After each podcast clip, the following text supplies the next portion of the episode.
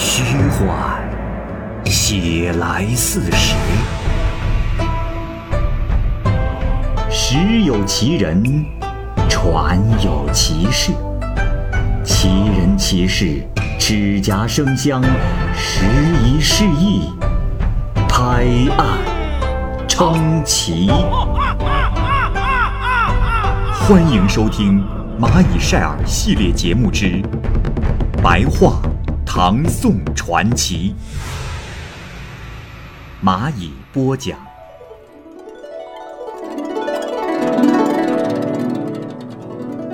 吕香君，洞庭湖边的商客吕香君啊，经常贩卖江西杂货，追逐十分之一的微利。收益之外还有剩余，就施舍给贫穷的亲戚，其余给一般的穷人。另外啊，也没有什么积蓄了。他呢，善于吹笛，每次遇到美好山水风光，无不停船欣赏。吹完笛子后才离开。他经常在仲春的一个月夜，将船停在君山旁，命人摆上一樽酒，自己独喝，喝一杯酒。就吹笛几曲。这天，忽然在波涛之中，有一只渔船到来，逐渐靠近。原来那船上啊有个老翁，两鬓眉毛都是雪白，风度不同寻常。吕香君就放下酒杯和笛子，站起身来迎接他上船。老翁把渔船系在了吕香君的船上，登上船来。二人相互问候。老翁说：“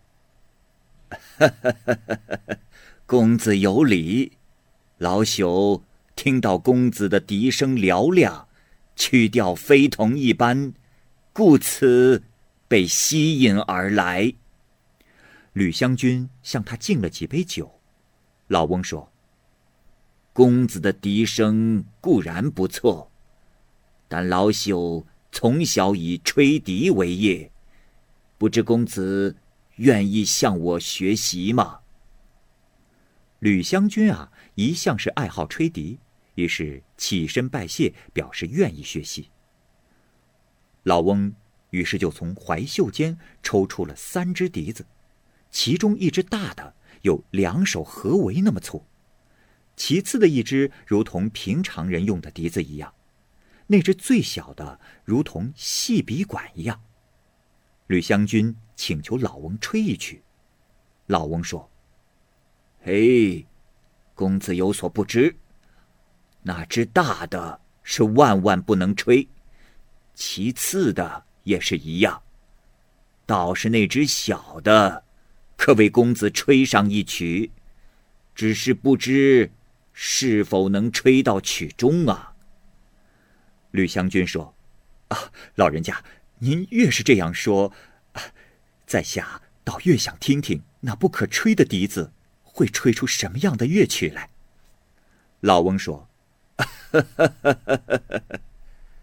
公子啊，那第一支笛适合在天宫上吹，面对天帝或者元君或者上元夫人。”配合天宫音乐而吹奏，如果在人间吹，就会使人亡地裂，日月无光，五大行星失去正常的位置，山岳崩塌，其他灾难不可详述啊。呃，那第二支笛子，适合面对洞府仙人、蓬莱仙女。昆仑王母以及诸位真君等，配合仙乐而吹奏。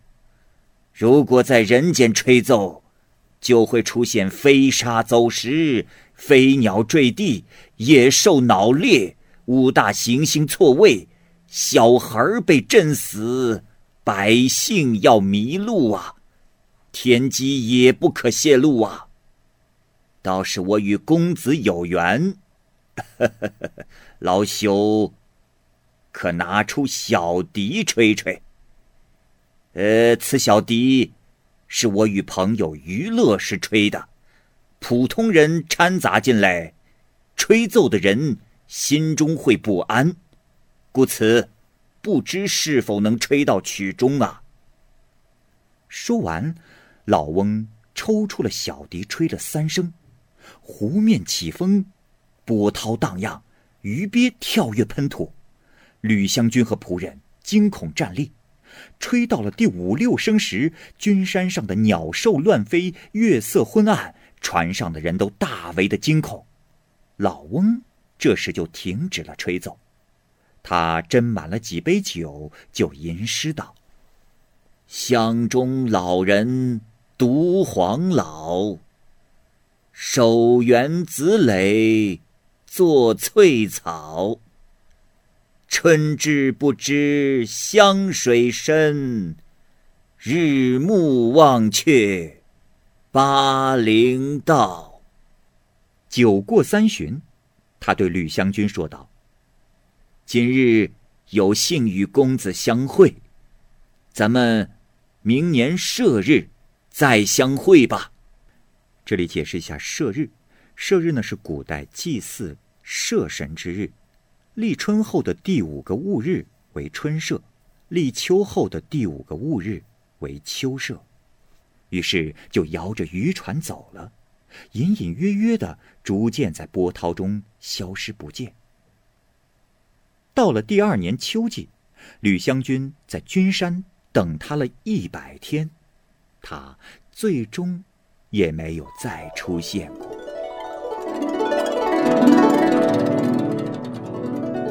运都师。行经寺中有一个和尚，叫做行运，他呀是这个寺中和尚的头领。有一年初秋时节，寺里正在准备盂兰盘会，打扫殿堂，把会上所用之物准备整齐、整治洁净。这时，他看见佛像前立着一个女子的蜡制偶像。姿容艳也，手持莲花，那妩媚的形象啊，好像只要看到她的人就会对她产生爱意。行运呢，就跟提供这个人偶的人家的家里人说道：“施主啊，呃，你这人偶的确好看，呃，若是世上有如此的女子，我，哎，真是想把她娶回家呀。”晚上，他回到了寺中。到了半夜时分，就有人敲门说：“师傅，快开门，莲花娘子来了。”行运头领不知道是怎么回事就回答说：“门门外是何人呢？呃呃，如今官府的法律禁令特别的严格，现在寺院的门已经关上了。”呃，夫人，怎么会到这里来呢？行运呢，就把门打开了。莲花女子和一个侍婢，姿容美丽，绝妙无双。女子对行运头领说：“师傅，种下很多善因，修行就能达到极高境界。没想到，今天听了师傅您的一句话，忽然就让我产生了世俗之念。”现在已被贬黜到了人间，正打算来您身旁侍候呢。师傅，您今天早晨的那种想法，难道这么快就忘记了吗？行运头领说：“呃，夫人呐，呃，我确实愚昧无知，但……”也领略了僧人的清规戒律。我并非和夫人相识，又何曾见过夫人呐？呃，夫人，呃，不可大狂语呀。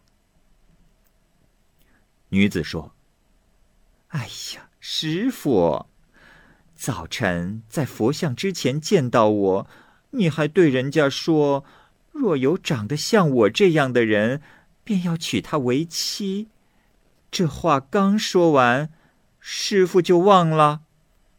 亏得我还为师傅的这句话感动呢。小女子心甘情愿委身于师傅。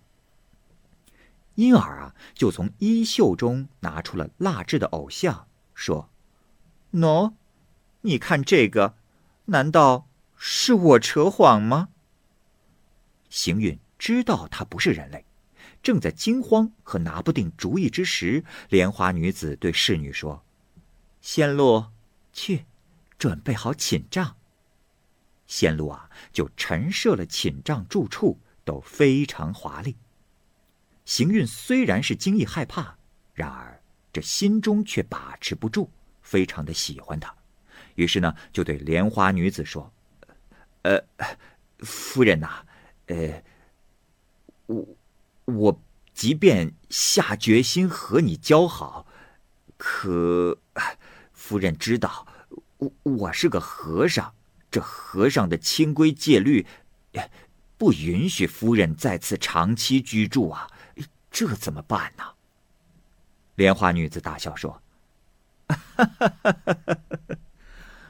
师傅放心，我是仙人，岂是凡间的清规戒律可以管得着的？师傅，我终不会连累于你。”于是就凑在一起说缠绵的悄悄话，语言伶俐亲切。过了一会儿。灯烛就熄灭了，这寺中的其他小和尚们，这时也发觉了动静，都躲起来偷听。不到一顿饭的功夫，这大家就忽然听到行运在房间内失声的大叫，好像是受到了极大的冤屈痛苦。这小和尚们就赶紧拿灯烛来照看，可是到了房前，这房屋的门被顶着，非常牢固，不能打开。这时，只听得屋里有争叫、撕咬、抓砍、够骂、咀嚼骨头等的声音。不久，又听到了一个胡人一样的声音骂道：“贼秃驴，让你出家修行，又为何有如此邪念？我若是真女子，又岂会嫁给你这样的人？”小和尚听到如此说，就赶快将此事报告了寺中的众僧。大家凿破墙壁一看，竟是两个母夜叉，牙如锯齿，头发竖直，像巨人一样高大，咆哮着，张牙舞爪，跳跃而出。后来，和尚们看见，这佛座旁边的墙壁上，画着两个母夜叉。和大家所见过的一模一样，这嘴角边啊，还带着血痕呢。古人妻。唐朝余干县的县尉王立，到京城等候重新调配官职，租赁了大宁里的一处宅子。因为文书上有差误。所以呢，被主管调选的官吏认为有问题，而被搁置了下来。这时，王立的钱财已经花光了，仆人和马匹也没有了，所以生活十分的穷困潦倒，又很忧愁，常常到寺庙里去讨饭吃。这天晚上，他步行回来的时候，偶然遇到了一个美丽的妇人，和他同路。妇人呢，有时走在他的前面。有时走在他的后面，紧紧的追随。王丽啊，很有诚意的跟他讲话，脾气也很是相投。王丽就邀请他到自己居住的地方去。二人呢，越来越投机，情感十分的融洽。到了第二天，妇人对王丽说：“公子，您的生活怎么如此困难呢？哦，我住在崇仁里。”生活用度比较充足，公子若不嫌弃，就和我一同居住吧。王丽啊，非常喜欢这个人，同时呢，又希望得到他的帮助，就说：“多谢娘子，我如今困难到了走投无路的地步，还能得到像娘子这样热情的帮助，真是想都不敢想啊。只是……”娘子，一介女流，又靠什么来维持生活呀？夫人这时回答说：“啊，公子，不要担心，我本来是商人的妻子，只是丈夫已经去世十年了。还好这街市上有旧时留下来的买卖，早上出去经营，晚上回家，一天可赚三四百钱，也就足够应付生活了。倒是公子，调配做官的日期还没有到，外出旅游的费用又不够。公子，若是不嫌我卑贱，我们住在一起，等到冬天，公子参加调选就可以了。于是王丽就搬到了富人的住处。到了他的家里一看，这家里啊，既不贫寒也不豪华，是十分的得体。富人。就把门上的锁头、钥匙等用具全部交给了王丽。妇人每天早晨出去时，一定会给王丽做好一天的饭菜；晚上回来啊，就会把带回来的米、肉、钱布等交给王丽。每天如此，从不间断。王丽呢，也可怜他辛苦，就让他雇个奴仆或买个佣人。夫人就以别的理由为借口拒绝了。王丽也就不勉强他，就这样，一年之后生了一个儿子。夫人每天都回来给孩子喂两次奶。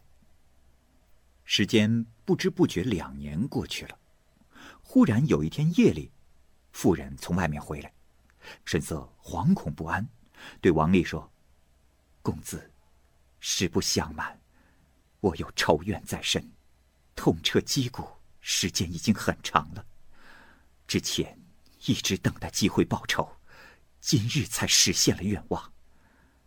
我必须马上离开京城。公子，你好自为之吧。啊，这个住处是我自己用五百贯钱买的，买房的契约就在屏风之中，房中的东西我全部奉送给公子。只是。我这孩子不能带走了，他也是您的儿子，希望公子能多多的关心他。说罢，就收住了眼泪，告别了。王丽想留他呢，也留不住。看看他随身所携带回来的皮口袋里，竟是一颗人头。王丽看后是特别的惊异。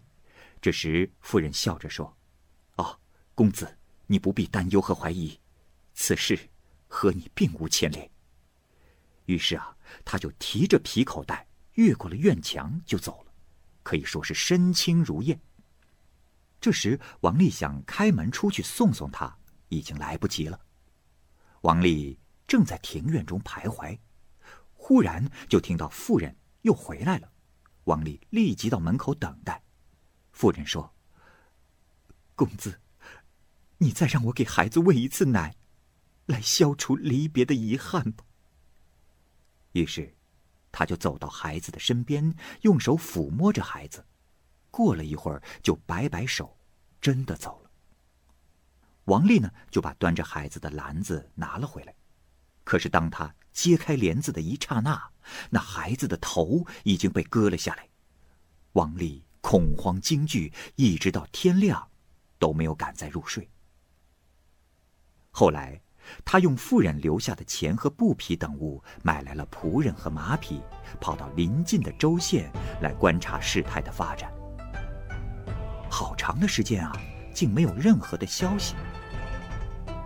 那年，王丽也得到了官职，就卖掉了这个居住的宅子去赴任了。从那以后，王丽一直也不知道妇人的下落。